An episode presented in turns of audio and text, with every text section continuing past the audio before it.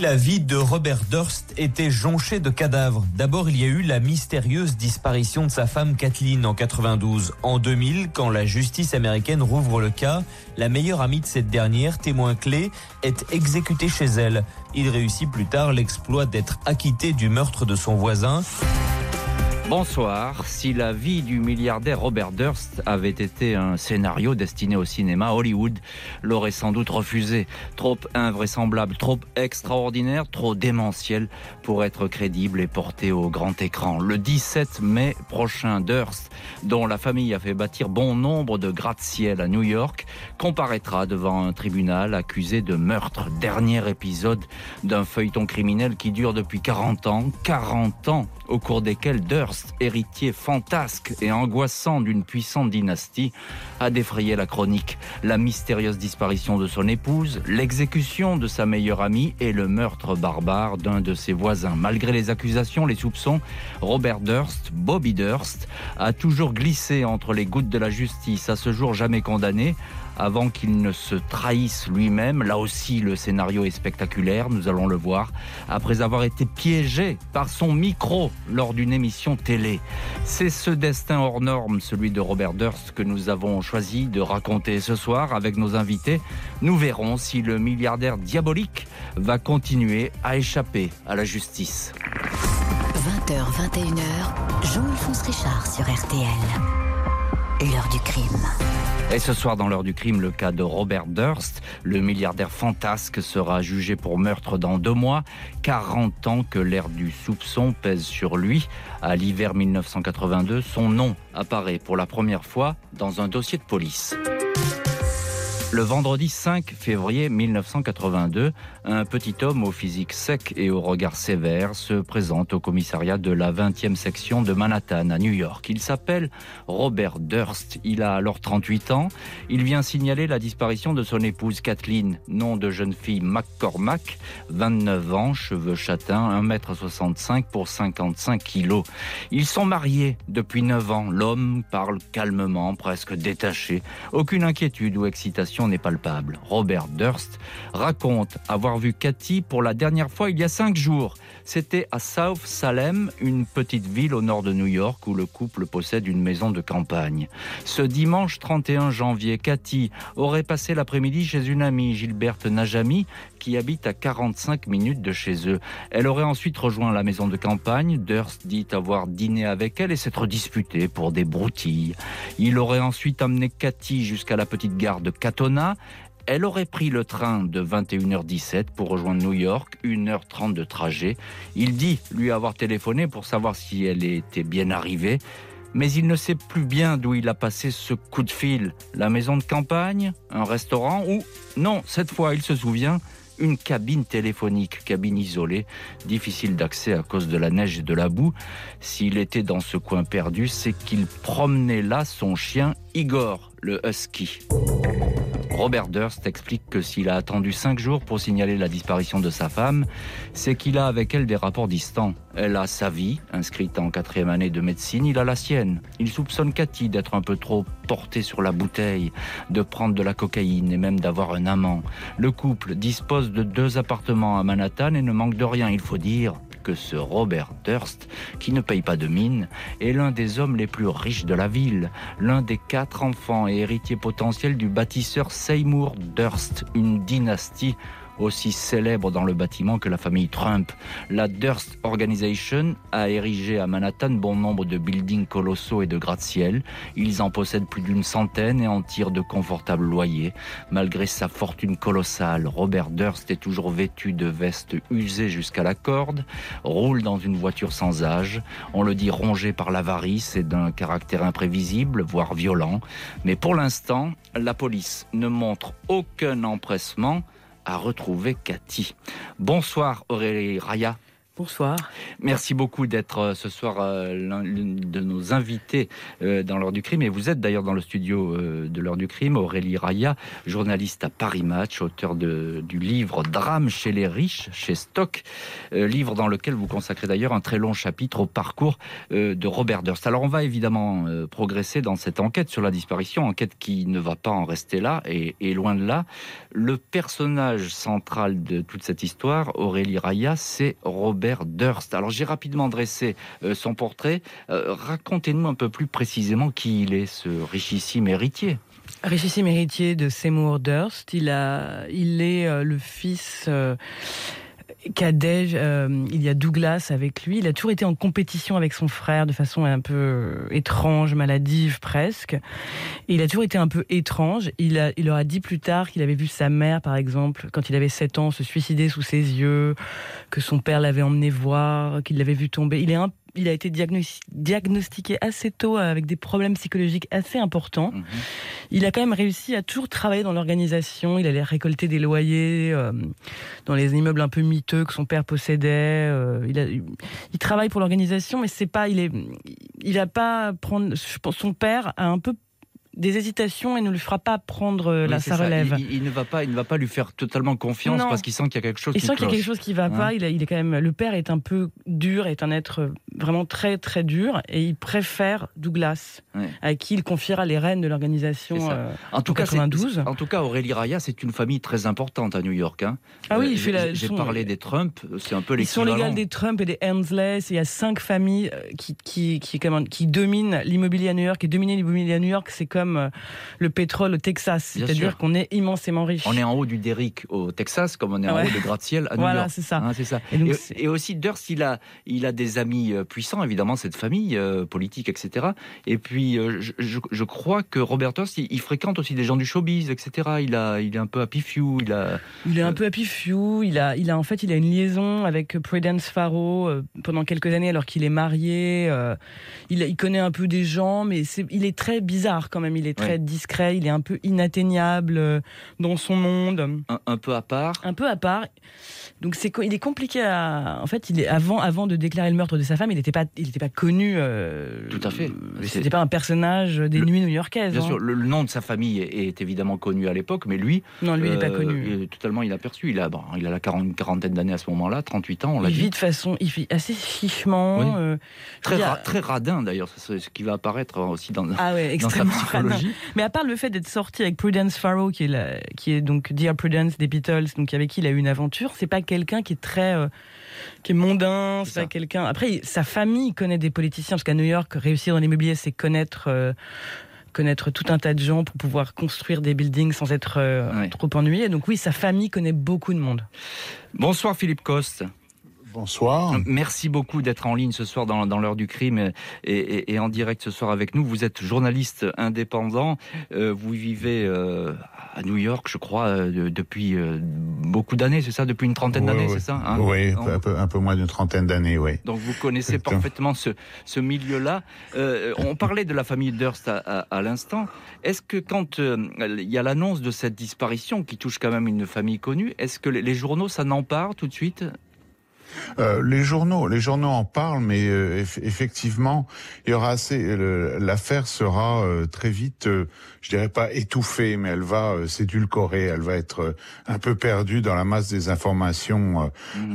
de, de, New York, du fait surtout qu'on ne retrouvera jamais le corps de, sa, de, de sa première femme. Et donc au départ, bon, il n'était pas rare que, que des des couples richissimes se séparent. ça faisait partie un peu de la vie euh, mondaine new-yorkaise. Mais euh, je crois que du côté de Robert Durst et de, la, de la famille, il y a eu aussi beaucoup d'efforts pour justement euh, ne pas communiquer sur l'affaire. il y a eu assez peu d'informations après. Il est vrai que dans l'attente de retrouver euh, cette femme, euh, l'affaire s'est progressivement estompée dans l'actualité. Mm, mm. Et ça, veut dire aussi ce que vous dites, Philippe Coste, c'est important, c'est que finalement la famille a un petit peu euh, essayé d'étouffer cette affaire qui pourrait faire scandale, en tout cas nuire à leur image. Oui, quand on voit d'ailleurs euh, toute cette affaire nous amène au, contraste entre, euh, je dirais, les, les, les horreurs euh, qu'on attribue à, à, Robert Durst et la discrétion presque maladive de la famille. Mm. Euh, il est vrai qu'à à, l'exception de Donald Trump dans, dans l'immobilier à New York, euh, la plupart des, de, de, ces entreprises travaillent sur le long terme, sur les bons contacts avec les hommes politiques, sur le low profile, sur garder un profil bas pour éviter justement la controverse et des ennuis qui pourraient être néfastes au business. Et donc, il y a eu un grand silence de la part de la famille. Mais euh, bon, on a vu récemment que les, les frères en particulier étaient de, de moins en moins patients avec, euh, avec Robert. 18 ans vont ainsi s'écouler sans que Robert Durst ne soit réellement inquiété. Pas de preuves contre le milliardaire. La justice considère que l'épouse malheureuse a sans doute pris le large. Un témoignage tardif et inattendu va relancer l'enquête. Au mois de novembre 1999, un délinquant sexuel bien connu téléphone au détective Joseph Becerra de la police de l'État de New York, comté de Westchester. Il lui parle de la disparition de Cathy Durst il y a une vingtaine d'années. Il dit avoir appris par l'ancienne femme de ménage du couple que celle-ci aurait été tuée et enterrée dans un bois du Connecticut. Son mari, Robert Durst, serait l'assassin. Le délinquant, en bon informateur, donne des détails. Le détective Becerra est intrigué. Il se fait alors communiquer le dossier et se retrouve confronté à une ribambelle de points d'interrogation. Il apprend que 24 heures avant la déclaration de la disparition, une femme a signalé l'absence de Cathy. Gilberte Najami, l'amie chez qui elle avait passé l'après-midi. Il n'y a pas eu de suite, mais cette alerte a peut-être décidé le mari à se manifester. Najami a raconté à l'époque que Robert Durst avait coupé les vivres à Cathy, qu'il était violent. Le dimanche de la disparition, il l'aurait appelée pour qu'elle le rejoigne dardard. L'épouse aurait dit alors à son ami s'il m'arrive quoi que ce soit, Bobby sera le responsable. Joseph Becerra note qu'à l'époque, Durst a bien failli être inculpé pour le meurtre de son épouse, mais le procureur s'y était opposé, pas de preuve. Dossier classé en décembre 1982. Malgré ce classement judiciaire et l'ancienneté des faits, le détective Joseph Becerra va convaincre la justice de rouvrir l'enquête sur la disparition. Mais pas question d'alerter Robert Durst. Becerra s'aperçoit que l'emploi du temps de Durst au soir de la disparition est incohérent. Un témoin qui certifie avoir vu Cathy dans l'appartement de New York le 31 janvier 82 au soir avoue qu'il s'est trompé. Il apparaît encore que quelques jours après la disparition, la femme de ménage du couple avait découvert une tache de sang, élément négligé à l'époque. Becerra est alors convaincu que Durst détestait sa femme et qu'il l'a tuée dans la maison de South Salem, empochant sa part d'héritage. Il aurait enterré son corps dans une forêt du New Jersey. La police du comté de Westchester entreprend des fouilles. Le détective et son équipe réentendent les témoins. Parmi eux, ils attendent beaucoup du témoignage de la meilleure amie de l'épouse, Suzanne Berman, une journaliste installée en Californie. Elle était au courant de beaucoup de secrets et accepte de tout déballer. Mais l'audition n'aura pas lieu. Le 23 décembre 2000, Berman est retrouvée morte, abattue d'une balle dans la tête dans sa maison de Benedict Canyon à Los Angeles. Elle-même fille d'un puissant gangster, elle préparait un livre sur la mafia la police locale parle alors d'un règlement de compte. Aurélie Rayal, l'une de nos invitées ce soir dans l'heure du crime, journaliste à, Paris Match. Alors là, on tout s'accélère et pourtant on est 20 ans après la, disparition euh, de, l'épouse euh, de Robert Durst.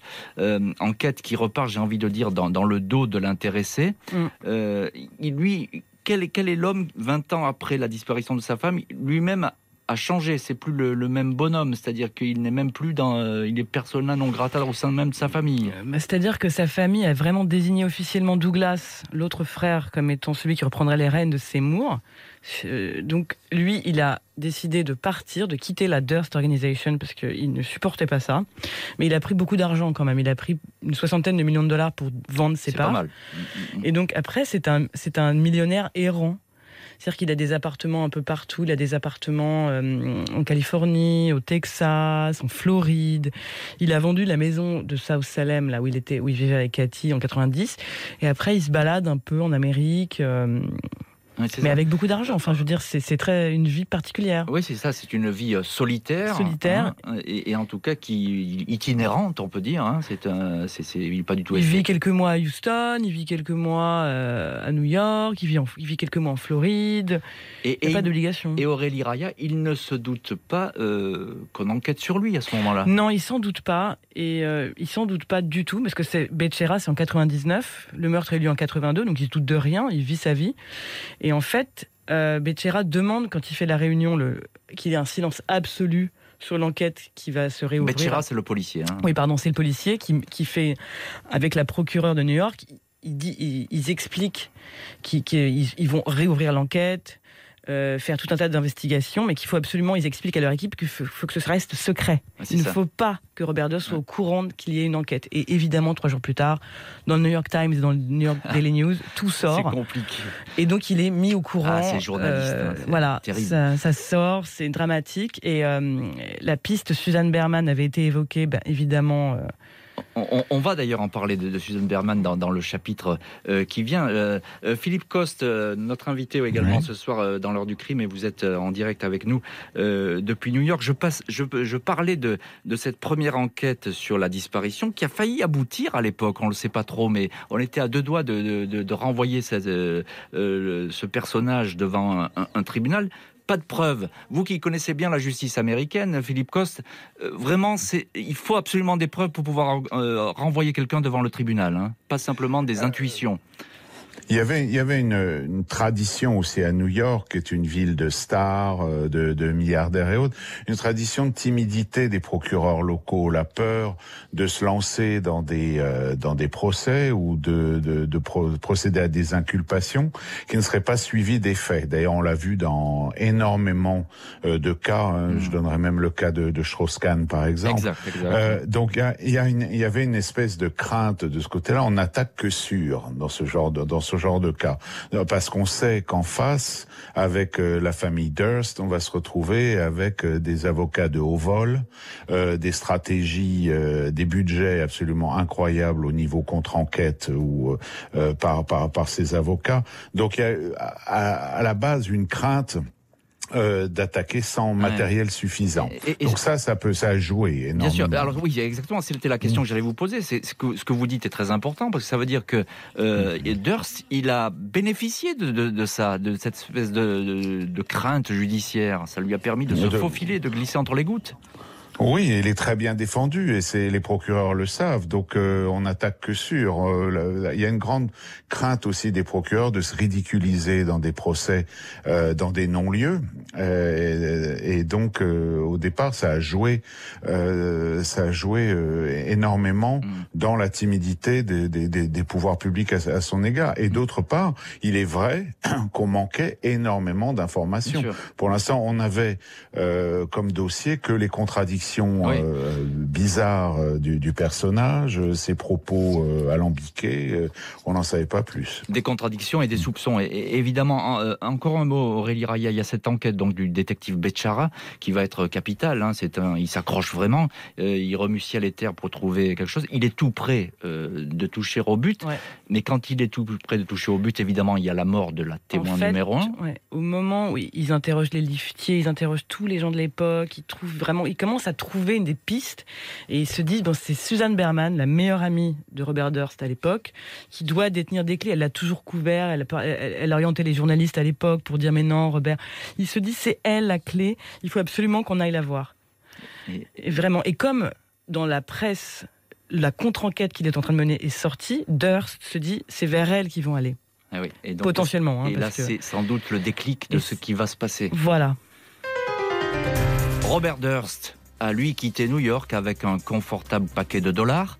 Il a des appartements un peu partout dans le pays. Il circule pour se faire oublier et désormais pour échapper à l'enquête sur la disparition. Durst va refaire surface au détour d'un crime atroce.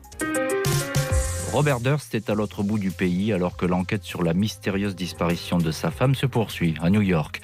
Investigation qui pourrait brutalement se rapprocher de lui et l'envoyer devant un tribunal, même si le détective Becerra n'y croit plus vraiment. L'assassinat de la femme qui était le témoin numéro un, Susan Berman, une intime du couple Durst, est un coup dur. Sans elle, difficile de faire inculper Durst. Drôle de hasard, l'héritier milliardaire était bien à Los Angeles quand Berman a été tué. Il lui a même fait deux versements de 25 000 dollars. En dépit de ces coïncidences, il n'a pas été entendu sur ce crime imputé à la mafia ou un petit ami jaloux. Décidément, Durst a le don d'échapper à la curiosité. Il s'en sort bien. Il ne fait aucun faux pas. La chance est avec lui. Mais la chance, ça tourne. Dans la soirée du 30 septembre 2001, le torse d'un homme est retrouvé échoué sur une rive de la baie de Galveston, au Texas. Les plongeurs récupèrent ensuite les bras et les jambes enfouis dans trois sacs plastiques. La tête reste absente. Dans un des sacs, les policiers découvrent un journal avec le nom de l'abonné et une adresse, Maurice Black. 2213 avenue K à Galveston. Sur place, les enquêteurs établissent que Maurice Black, 71 ans, est bien la victime atrocement dépecée. Il est présenté comme un homme irascible, mauvais voisin. Dans les poubelles de cette grosse maison coloniale délabrée, un pistolet et la facture d'un opticien au nom de Robert Durst. Ce Durst n'habite pourtant pas là. La victime n'a qu'une voisine, une certaine Dorothy Seiner, une femme handicapée qui vit dans une maigre pension et porte un chignon gris. Elle est absente. Chez elle, on découvre des traces de sang et une cassette VHS consacrée à une émission sur la vie de Cathy Durst. Cette femme, qui est présentée comme muette, n'est en fait que Robert Durst en personne, sourcils épilés et crâne rasé sous sa perruque. Depuis un an, il s'habille en femme pour se faire oublier. Durst est interpellé, il s'acquitte d'une caution de 300 000 dollars puis repart en cavale, arrêté 45 jours plus tard et cette fois incarcéré pour le meurtre et le dépeçage du retraité. Deux ans plus tard, il comparaît devant un tribunal du Texas. Il reconnaît la mort de son voisin mais jure que ce décès était accidentel. Il indique s'être disputé avec la victime qui le menaçait avec une arme. Les deux hommes ont roulé par terre et le coup est parti. Durst raconte qu'il était persuadé que la police ne le croirait pas il a donc essayé de faire disparaître le corps. Il a passé une nuit à le découper à la scie.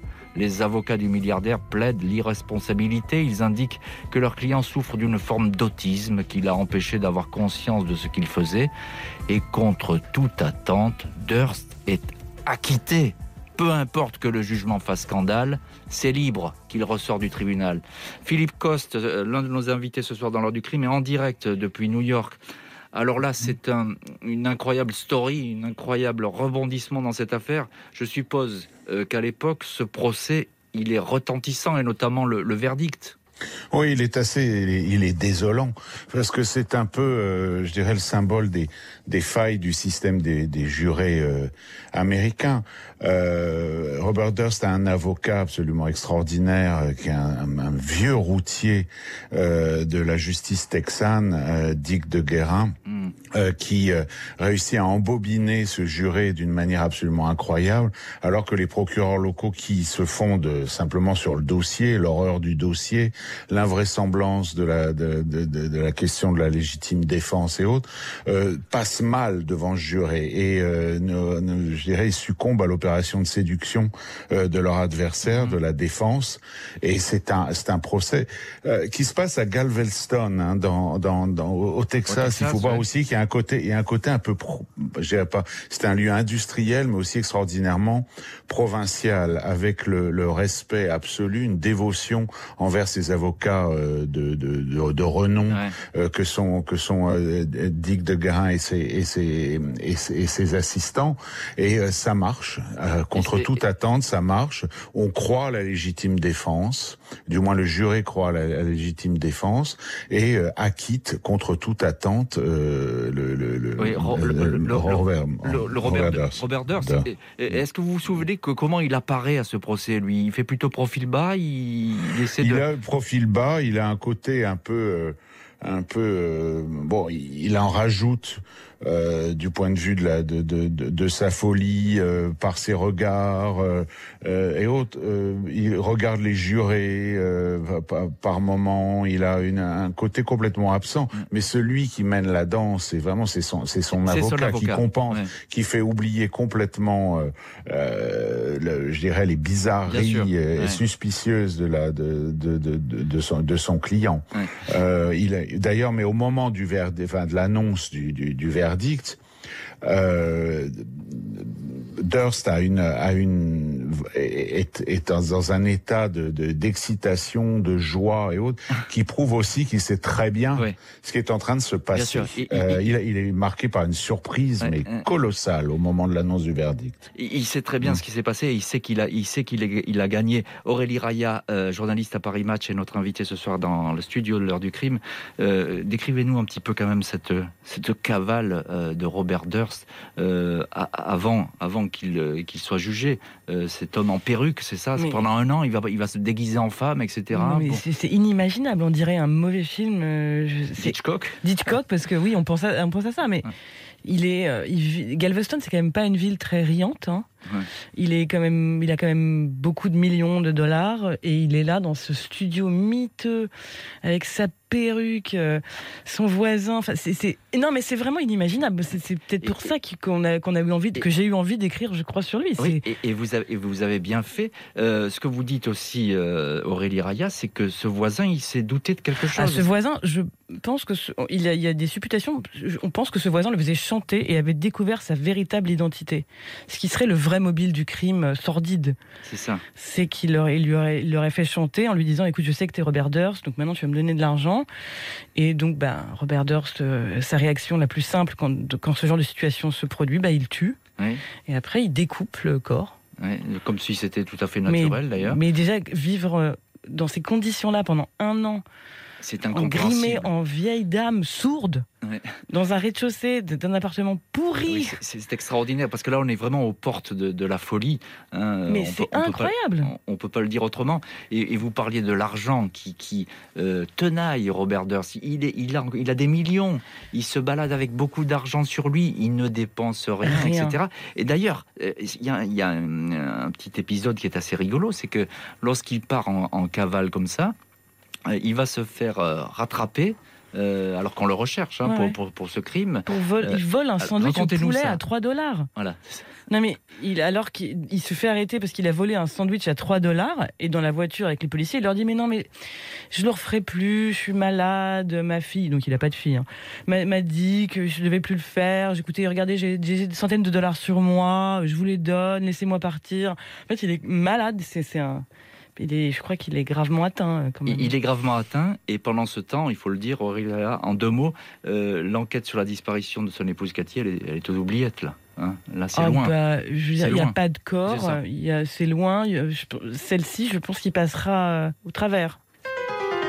Robert Durst paraît désormais totalement hors de portée de la police et de la justice américaine. Pas assez de preuves pour l'impliquer dans la disparition de son épouse et pas d'indices suffisants pour l'inquiéter dans l'exécution du témoin numéro 1, Suzanne Berman. Pour le moment, en tout cas. Après son acquittement surprise au Texas, Robert Durst endosse avec un plaisir à peine dissimulé son habit de personnage sombre et inquiétant. Un homme qui aurait commis les pires forfaits mais que la justice n'a jamais réussi à coincer. Hormis la mort du retraité Maurice Black, un accident, il a toujours nié toute implication dans la disparition de sa femme et l'assassinat de la meilleure amie de celle-ci, Suzanne Berman. Durst rejoint ainsi la galerie des célébrités du crime américain sans jamais avoir été condamné. Il présente un casier judiciaire vierge. Un film inspiré de son histoire, Love and Secrets, sort en 2010. Durst a alors 67 ans et il accepte le tournage d'une mini-série qui retracerait son parcours. Il se livre sans retenue lors des interviews Autant dire que le visage qu'il présente est glacial, celui d'un homme arrogant et sûr de lui. Il n'hésite pas à déclarer qu'il a menti à la police à plusieurs reprises. Personne ne dit jamais toute la vérité, martèle-t-il sans savoir que sa franchise, effrontée, va le perdre? Les enquêteurs qui travaillent sur ce documentaire baptisé The Jinx en quelque sorte celui qui porte malheur, mènent une réelle enquête. Ils interrogent des témoins et retrouvent des indices. Ils s'aperçoivent ainsi que l'écriture d'une lettre signée Durst, adressée à Suzanne Berman quelques mois avant sa mort, est similaire à celle d'un mot anonyme adressé à la police pour indiquer qu'une femme, en l'occurrence Suzanne Berman, venait d'être assassinée. Dans les deux cas, la même faute d'orthographe apparaît, Beverly avec un E au lieu de Beverly sans E. Robert Durst est confronté aux deux lettres lors du tournage. Il est mal à l'aise. Il se rend aux toilettes alors que son micro est toujours branché et se parle à lui-même.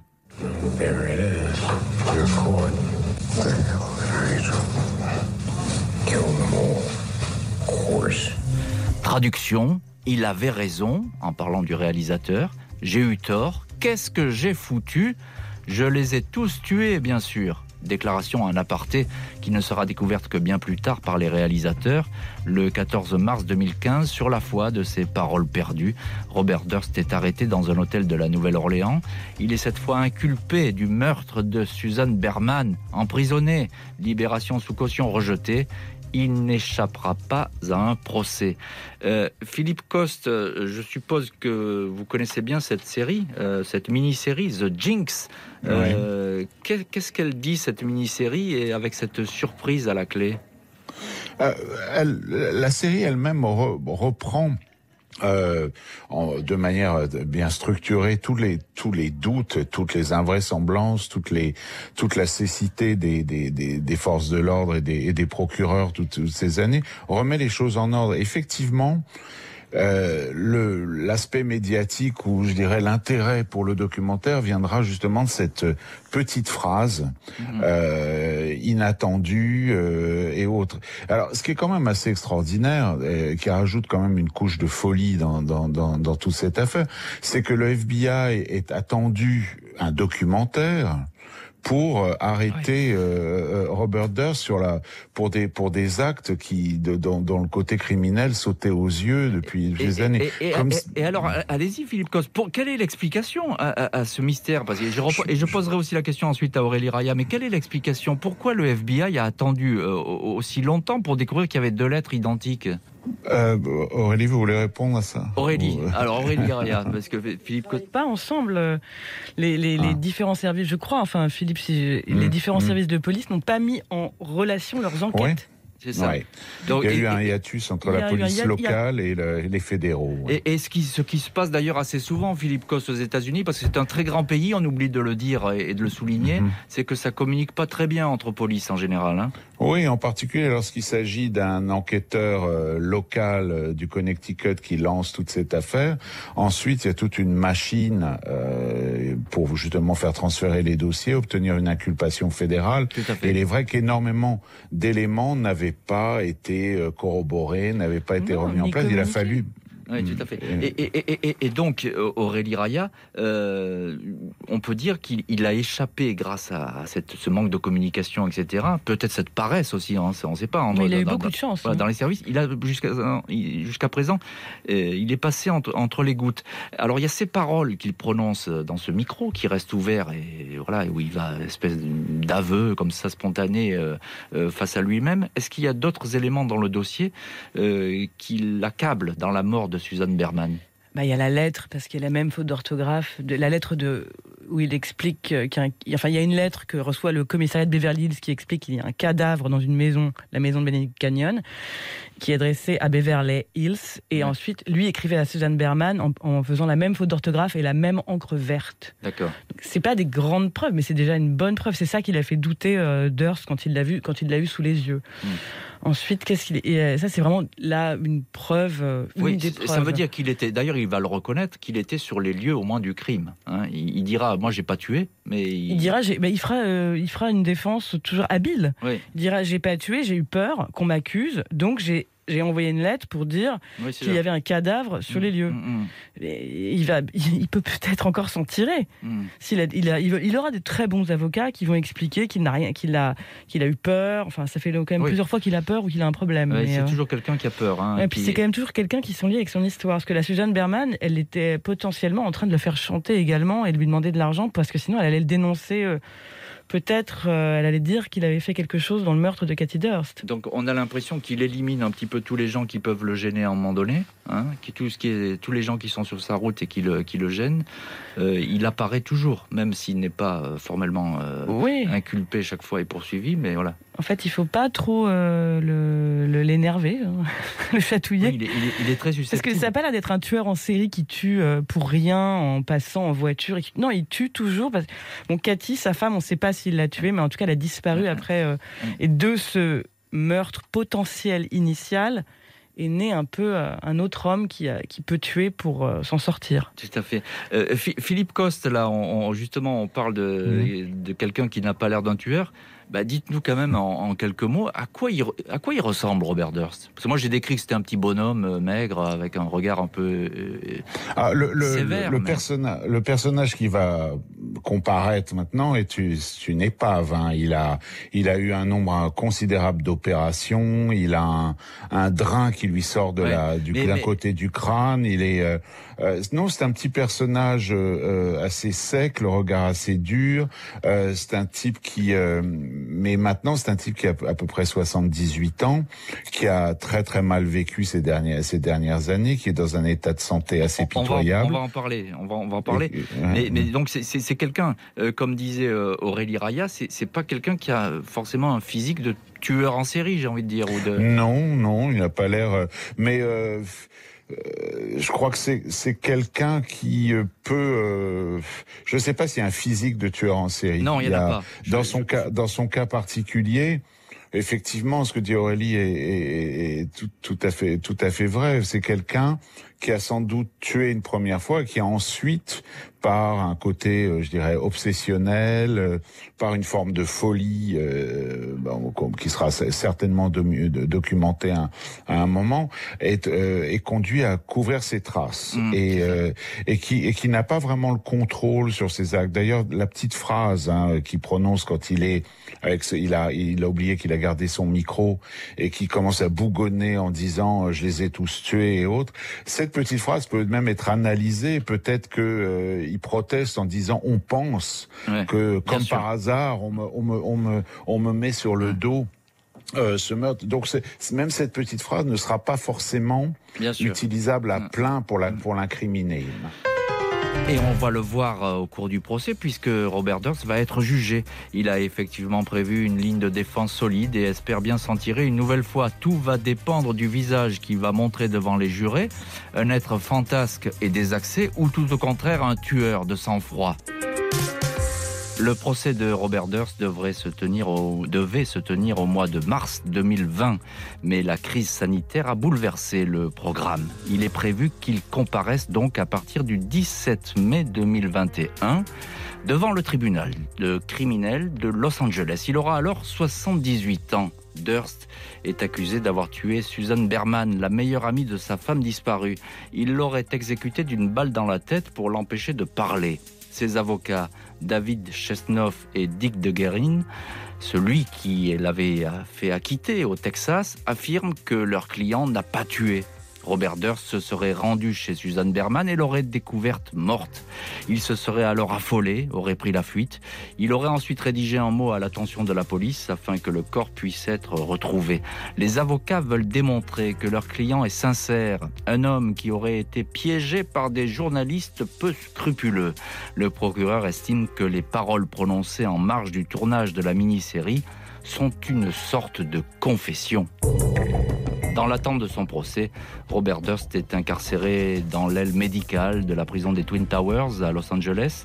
Il serait dans un état d'une grande fragilité, opéré d'un cancer de l'œsophage et d'une tumeur au cerveau, selon ses avocats.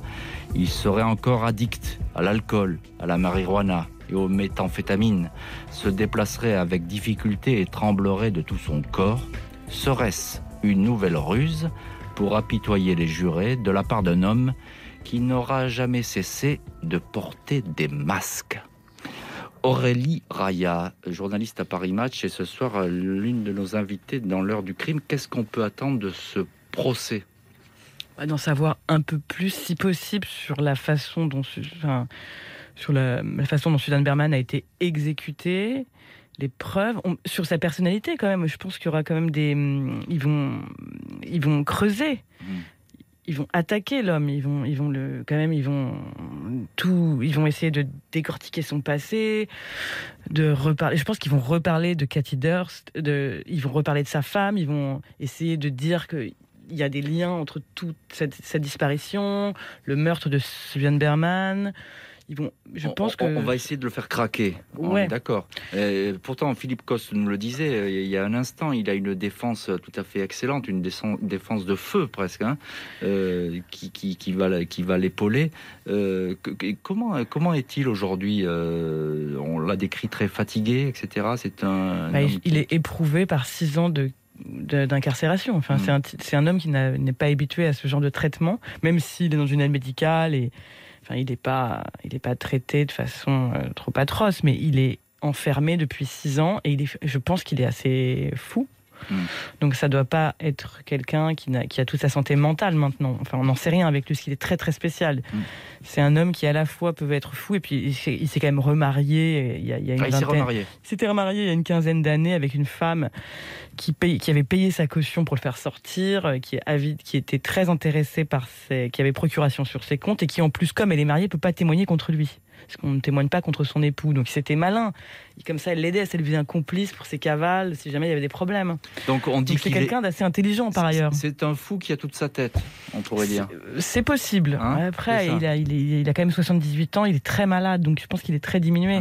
Mais sa défense va être euh, spectaculaire normalement. Euh, Philippe Coste, euh, en, direct ce soir dans l'heure du crime, est-ce que l'Amérique va, suivre ce procès? Est-ce que l'affaire Durst passionne encore l'opinion? Euh, J'en enfin, doute un peu. C'est un point de vue du fait que. ah, tout de même, un monstre pareil. Oui, c'est un, c'est un monstre et autres, mais euh, je crois que la, la, défense joue aussi sur la vulnérabilité du personnage maintenant, sa fatigue, son aspect physique absolument décati, sa maladie. Euh, euh J'ignore, on ignore encore si vraiment le procès sera télévisé euh, aussi. Euh, c'est un autre aspect. Pour le, la première, le premier volet du procès a été en 2020, n'a pas, n'avait pas été filmé et, et autres. Donc on on n'en sait rien. D'autre part, euh, il y, a un aspect euh, tactique hein, de la part de la défense. La défense va jouer sur sa vulnérabilité physique, sur le côté. Regardez cet mm. homme, il est euh, inoffensif maintenant. Il est, il va, il, n'en a plus pour très longtemps.